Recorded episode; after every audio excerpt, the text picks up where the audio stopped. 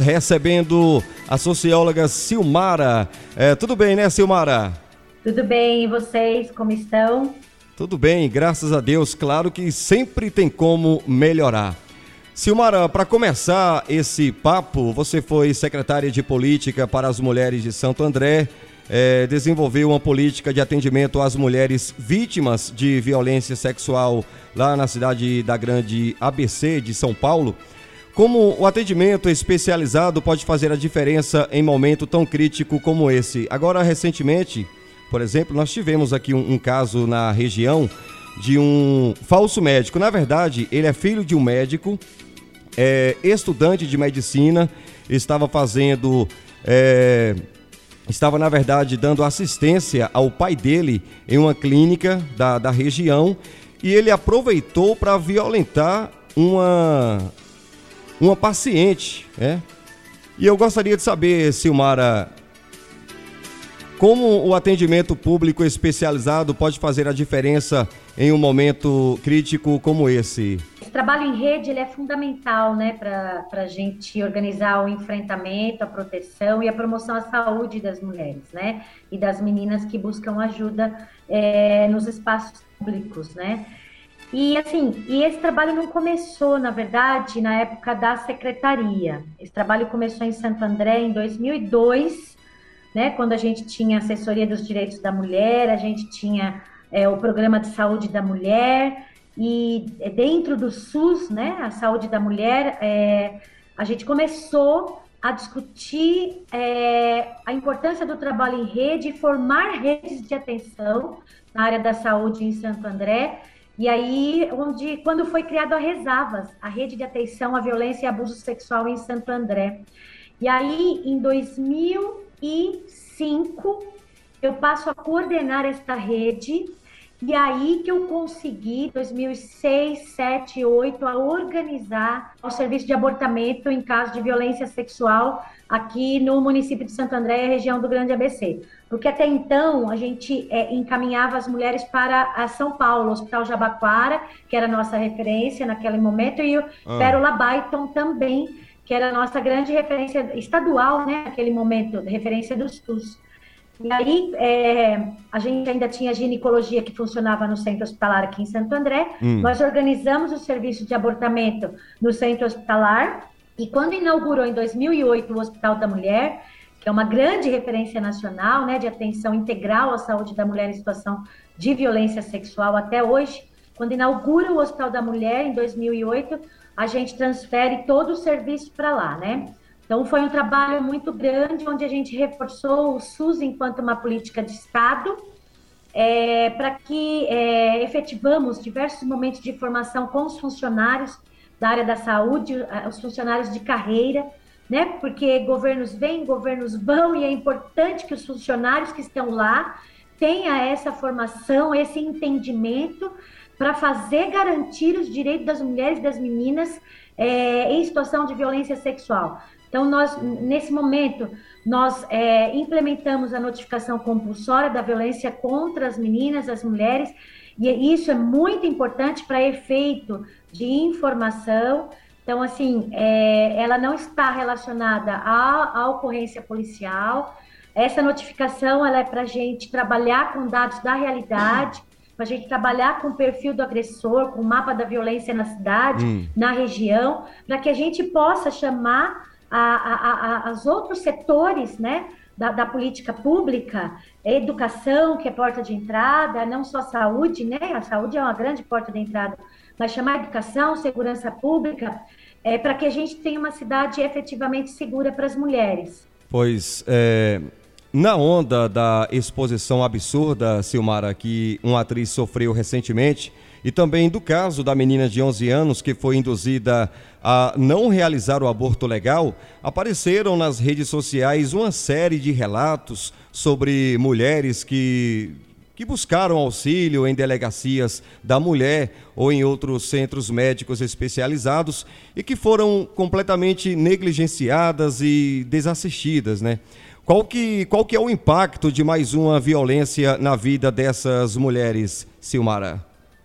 O impacto, a insegurança das mulheres em buscar ajuda nesse momento. né, impacta na solidão das mulheres, no momento extremamente de dor e sensível na história, que marca a história traumática é. da vida dessas mulheres, né? Então, o impacto direto é na morte materna das mulheres no Brasil, o impacto direto também é o aumento da gravidez indesejada, e isso é muito grave na vida de uma mulher é, e, e de uma criança que nasce, né? fruto de, dessa de uma relação de violência, de uma relação de violência é, e de injustiça marcante na vida dessa mulher. E o impacto também fortalece a clandestinidade no procedimento do aborto, né? Então, o que é criminalizado, a gente fortalece aí uma rede paralela e clandestina de atenção ao aborto. Tem pessoas que ganham, que ganham muito com a clandestinidade. Né? Tem pessoas que ganham muito com essa questão da criminalização do aborto no nosso país. Né? Então, a gente está falando de um mercado paralelo e ilegal, é sustentado por uma, é, por uma criminalização é, de uma situação que deva ser tratada como algo fundamental para a gente melhorar o índice de saúde pública das mulheres aqui no Brasil. Hum. Então, a gente está falando de uma iniquidade em saúde, nós estamos infringindo uma lei federal, vamos começar a, a, a né, a, a é, fora as, lei, as questões específicas, norma técnica, as leis, os protocolos, vamos falar do SUS. Um dos princípios do SUS é a equidade aos serviços de saúde, né? Então, a gente, a gente com essa questão do aborto na relação com o SUS, projeto SUS no nosso país, que é referência mundial, a gente trata com iniquidade, né? Por que iniquidade? Porque as mulheres que são que têm dinheiro, que têm recursos financeiros, é, o aborto ele já é legalizado no Verdade. nosso país. Para Verdade. as mulheres que têm recurso financeiro, para as mulheres ricas, para as mulheres que têm condição de buscar um serviço seguro. Então, a hipocrisia a gente não discutir. Eu nem entro na discussão do contra ou a favor. Eu acho que a gente tem que tratar a, a realidade enquanto problema de saúde pública no nosso país, né? Verdade, verdade. E, e não a hipocrisia, porque a gente sabe que nós já temos pesquisas que evidenciam né, que as mulheres religiosas elas fazem, que a criminalização do aborto não impede que as mulheres o façam, só que quem paga o preço alto são as mulheres pobres, as mulheres jovens, as mulheres da periferia, as mulheres negras, né, que pagam preço alto de arriscar a vida quando procuram um procedimento é, clandestino, porque a gente sabe quem tem recurso faz e faz seguro. E a gente sabe também que se a gente não discutir essa questão né, na adolescência, que é uma fase que é uma fase é, de desenvolvimento social, sexual, é, onde, onde a, a, a, os adolescentes, as pessoas, onde nós passamos por essa fase, a gente sabe que é uma fase de grande descoberta do corpo, da saúde, da sexualidade.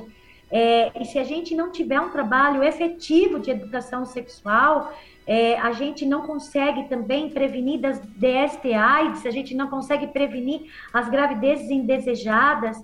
Né? Então, isso é muito importante para que esses adolescentes, essas mulheres, eles tenham acesso adequado às informações sobre os seus direitos, sobre os métodos de prevenção e, e, ensinar também os rapazes a respeitar as moças, os meninos a respeitarem as meninas, para que a gente é, trate também é, de uma sociedade que está doente, doente, de uma questão muito relacionada ao preconceito, à discriminação de gênero, né? E que fortalece uma cultura do estupro e culpabiliza as mulheres quando isso acontece. Né? E a gente sabe também que esses casos que você citou, eles ganharam notoriedade. Né? Mas veja, quando eles ganham notoriedade, os outros casos aparecem.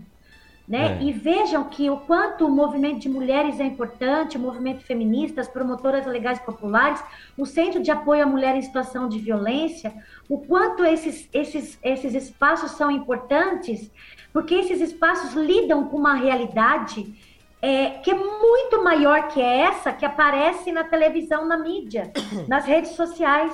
Né? Nós, o movimento feminista, lida com essa realidade que é cotidiana o Ministério da Saúde estima que o que chega né, é, é, público, ao serviço público, às delegacias, o que chega é, é é, não chegar a 10% da realidade. Por quê? Porque as mulheres ainda carregam a questão, o peso moral, o peso legal, né, onde a paternidade ela é absolvida completamente nessa discussão. Né? Então a gente percebe que sobe ao palco né, é, a figura, é, é, a história da vítima, ela é revelada, ela é investigada, né? E sai de cena o criminoso estuprador. Ele é absolvido, ele é esquecido nesse processo. É complicado, viu? Estamos batendo um papo aqui no nosso Brasil de Fato, entrevista com Silmara Conchão.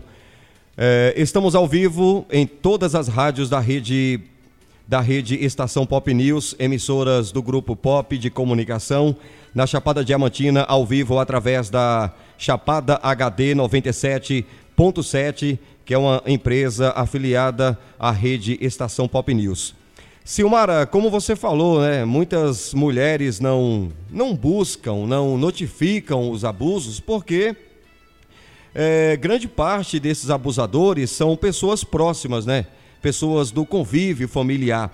Não sei se chega a 70%, mas é um número absurdo assim de pessoas que são próximas do convívio das mulheres e que, enfim, estão abusando, né?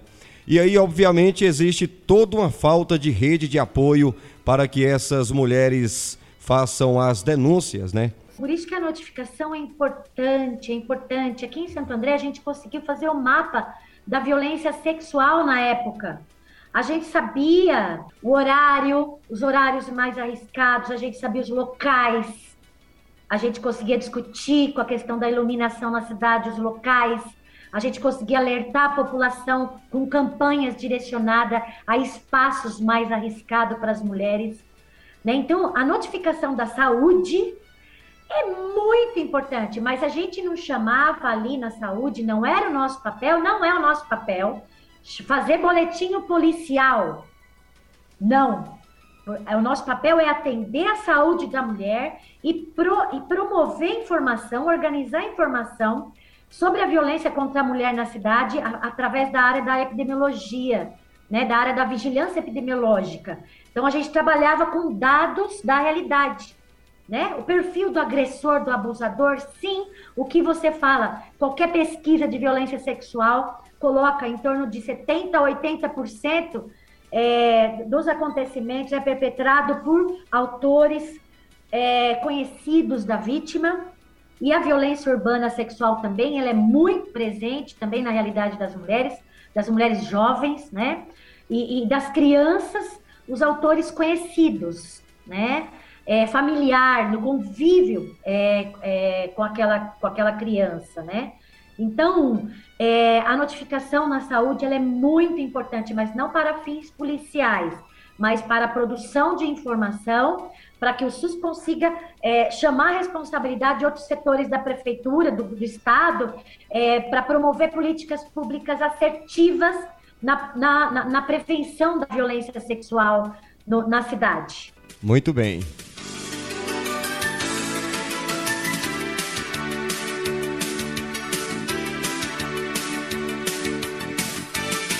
Estamos aqui destacando o nosso Brasil de Fato entrevista. Silmara, é, por que, que a gente vive essa onda, esses avanços e retrocessos, né? Em tão curto espaço de tempo. Vale lembrar que a Nova Zelândia aprova o aborto em 2020. Em dezembro do mesmo ano, a Argentina aprova o aborto legal. Após intensa pressão social, as mulheres foram para as ruas, enfim, tiveram um papel decisivo, né? No começo desse ano de 2022, a Colômbia também faz esse movimento. E aí, nas últimas semanas, a gente vê, Silmara, essa onda de retrocesso, né? uma onda gigantesca de retrocesso. Nos Estados Unidos, a Corte do Supremo dos Estados Unidos revogando uma lei, né? uma série de casos tenebrosos aqui no Brasil que a gente está falando aqui no nosso papo que é que desencadeia todos esses eventos é, juntos, Silmara? Olha, a gente está tendo um grande retrocesso no comando, né? No comando de, de grandes nações como o Brasil. A gente teve Trump nos Estados Unidos, né? e o Bolsonaro no Brasil. Então a gente, é, a gente vê que esse desafio não é só aqui no nosso país, mas ele é mundial. A gente está vivendo uma onda conservadora, né? Que, que, que é, onde pessoas, é, grupos estão assumindo poder numa verdadeira batalha ideológica, né? É, e, e, assim, o que acontece nos Estados Unidos, é, o Trump não está mais lá, mas ele, ele indicou três juízes é, conservadores para a Suprema Corte. E aí a gente tem que é, ter isso como exemplo aqui no Brasil, o quanto é importante este ano de eleição é, a gente eleger uma bancada forte, porque a bancada hoje lá de oposição ao Bolsonaro está desde 2019 segurando para que o governo conservador Bolsonaro não faça modificações nessas normas técnicas, nessas leis que nós já conquistamos, é, que garanta os direitos das mulheres, porque nós precisamos avançar, não só manter o que nós temos hoje conquistado, que é a pauta da garantia do serviço ao aborto legal, mas nós temos que avançar para a descriminalização do aborto no nosso país, como foram os outros países que você acabou de citar, né? O Uruguai também. E eu vou te citar uma questão muito importante. Portugal, quando também descriminalizou, ainda foi no. Ah, acho que faz mais de 10 anos. Mas Portugal fez um plebiscito é, 10 anos antes de descriminalizar o aborto lá no país, é, onde as pessoas se manifestaram contra a descriminalização. Mas eles chegaram à conclusão é, que é, eles tinham que falar mais sobre isso. Eles tinham que falar mais. Aqui numa ordem catolicista, evangélica, que é muito colocada embaixo do tapete. Porque né, os direitos sexuais e reprodutivos não são tratados como direitos humanos. Né? Então, ainda o tabu da sexo sexualidade ainda é muito relacionado ao proibido, ao pecado. A gente tem que tirar desse lugar ao sujo, a gente tem que tirar desse lugar e colocar no campo dos direitos humanos efetivamente. Então, aqui ainda está muito embaixo do tapete. Ainda bem que profissionais do SUS, o movimento social, aliados, conseguiram avançar nos protocolos de atendimento, mas ainda o debate né, público ainda é muito atrasado aqui no nosso país, dado os dogmas religiosos. Aí Portugal passou a debater, depois desse plebiscito que perdeu, passou a debater, debater, debater, falar mais publicamente, falar mais. E aí, dez anos depois, eles colocaram um plebiscito onde é, foi descriminalizado o aborto, onde a descriminalização do aborto venceu. E isso, os países que já descriminalizaram, não tem fila de aborto, tem um programa colado né, é, de, de campanhas de prevenção à violência sexual, de prevenção à gravidez indesejada, de prevenção às DST-AIDS. Tem um programa é, de planejamento familiar muito, muito efetivo para que é, essa, é, essa questão da gravidez indesejada ela não ocorra. Então, e a gente tem o SUS e a gente pode aprimorar nossas ações, nossas campanhas de promoção, prevenção à violência sexual, né, para que a gente não precise, é, para que as mulheres não precisem tomar essa decisão tão difícil, tão solitária verdade, verdade. E, e, e, e tão dolorida, né, onde os serviços Infelizmente, nós ainda não conseguimos tirar as leis do papel, inclusive a Lei Maria da Penha, né? que a lei por si só não muda a cultura, não muda a cultura. Aproveitando esse ponto que você levantou, para além do que prevê a legislação brasileira para abortos legais, que são em casos de anencefalia, que mais recentemente o STF conseguiu aprovar essa nova posição, mas aí também em caso de estupro e risco de vida à mãe. Você acha que, que há espaço, Silmara, para o tipo de interpretação realizada pela juíza do Rio Grande do Sul, que negou atendimento para a menina de 11 anos? E qual que, que é a frequência desse tipo de abuso da lei e da mulher, Silmara? A, a juíza, ela, ela, ela infringiu os dois aspectos onde o aborto legal ele é possível no nosso país. Né? Um, que é a gravidez decorrente do estupro, o outro que é o risco de morte é, da mulher. Ela entrou totalmente contra o amparo legal que essa menina tem e que a mãe ali junto com ela é, queria, é, buscou efetivar. A gente, a gente pode classificar a atitude da juíza como o abuso de poder, como abuso de poder perpetrado por interesses políticos e religiosos é, é, de setores do Estado. Isso também acontece muito comumente com médicos, né? Então, a gente teve situação aqui no ABC alguns anos atrás que um médico em São Bernardo, é, a, a mulher entrou em situação de aborto, de aborto induzido, né? É, com sangramento muito forte, o médico algemou esta mulher e chamou a polícia, algemou na cama do hospital e chamou a polícia há poucos anos. Então esses abusos ocorrem é, porque assim os médicos eles podem também não querer fazer. Existe aí, né, no Código de Ética Médica, objeção de consciência. O médico pode não querer fazer, mas tem que ter outro médico para fazer. Né? Ele tem que dar um encaminhamento para que outro médico faça. E, e, e, essa, e, essa, e esse procedimento não pode tá, é, causar o risco de morte é, à mulher naquele momento. Porque se ela estiver em situação de risco de morte, ele tem que fazer. E se não tiver outro médico que faça, ele tem que fazer. Né? Então, ele, o médico é absolvido nesses dois casos. Tem que ter outro médico. E a mulher não pode estar em risco de morte certo? E ele tem que encaminhar. Então a gente vê é, esse poder abusivo em diversos setores do Estado, né? E que retira o direito dessa menina de ser criança, no caso, infringindo inclusive o Estatuto da Criança e do Adolescente. Então a gente está falando de poder abusivo.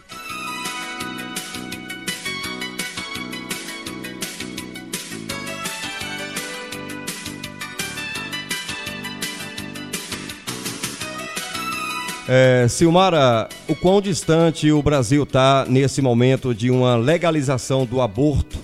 Há diversas ações no STF questionando as limitações do acesso ao aborto no Brasil, né?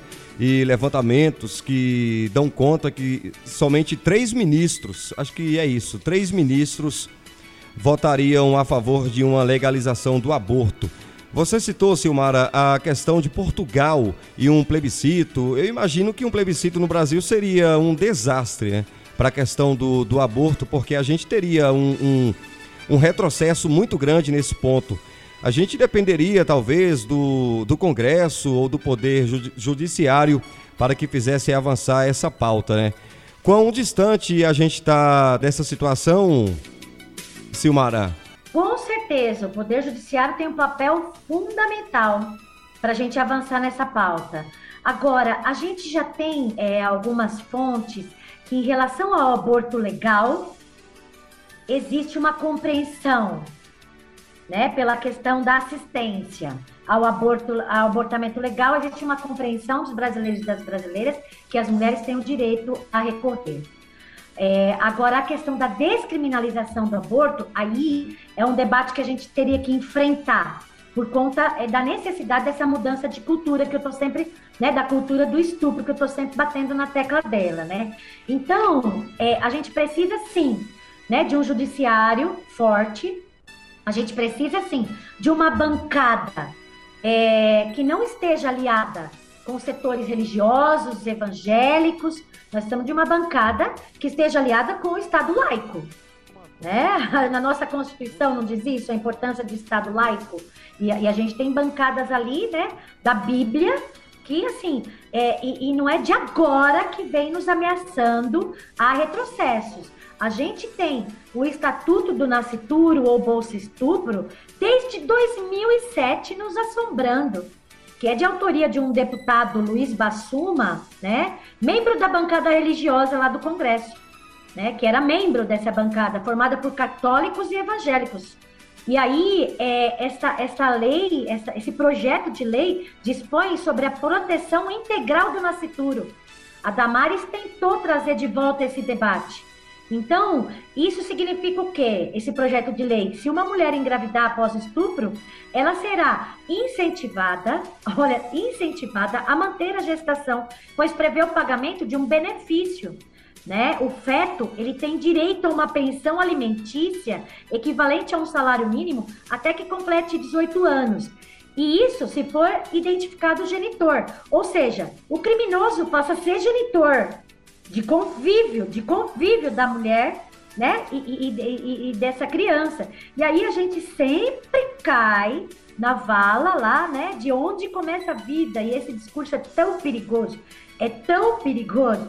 Porque, assim, se a gente for tratar a questão da dimensão ética dessa discussão, a gente está falando o quê? Das semanas, o desenvolvimento do feto, a gente está falando de células, né? É, células recém-fecundadas. É, isso não pode significar mais, do, mais que seres humanos. Células recém-fecundadas não pode significar mais do que uma criança, né? Que tem sonho, que tem vida, que tem desejo, que tem sentimento, que tem convívio social, né? É, a gente está falando de células humanas, mas a gente não está falando de pessoas, né? É, é, que conquistou os seus direitos, né? Então, por isso que eles têm com essa discussão do Estatuto do Nascituro como se tivesse mais direito do que essa menina que estava arriscando, né, é, a, a, sua vida é, na manutenção de uma gestação decorrente de um abuso, né? Então, a gente precisa discutir, fazer mais essa discussão, é, é, esse debate que a gente faz, que eu faço, né? Eu sou professora universitária, eu faço com todos os meus alunos na Faculdade de Medicina da ABC, porque a gente precisa a, a, a mudar essa percepção, a reconhecer a realidade e, e, e assim, e trabalhar é, a, o impacto disso na saúde das mulheres, né? E das meninas. E de toda a família, o seu entorno. Olha o prejuízo dessa família, né? E de tantas outras. E da atriz também, né? Que ficou exposta é, desse jeito, nesse momento tão é, sensível né, da, da, da, da, sua história, né? É, Silmara, e a questão aí no caso da, da atriz, a doação nesse caso é legal, né? Há um amparo legal, judicial para isso, né, Silmara? Sim, sim. Porque quando a gente fala dessa, dessa norma técnica, desse protocolo né, de atenção integral à violência sexual, crianças, mulheres e adolescentes, a gente fala de critérios, a gente está falando de critérios. Né? A gente fala de é, até onde é, a, a, mulher pode buscar a, a, até o, o, tempo de gestação, que tempo de gestação é esse que a mulher pode buscar os seus direitos ao abortamento. A gente fala da possibilidade, essa norma técnica também traz a possibilidade da mulher levar essa gravidez até o final e adotar. Lá, é, lá dentro dessa norma técnica, desse protocolo, tem toda a orientação e assim, que garante o direito dessa mulher a passar por esses procedimentos, minimizando os traumas, os pós-traumas, né?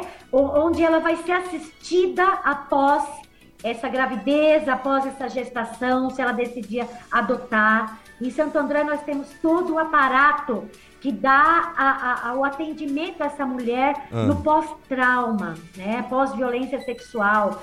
Vai abortar? Não. Vai, não vai. Vai levar a gravidez adiante? Então, ela vai ser orientada e acompanhada.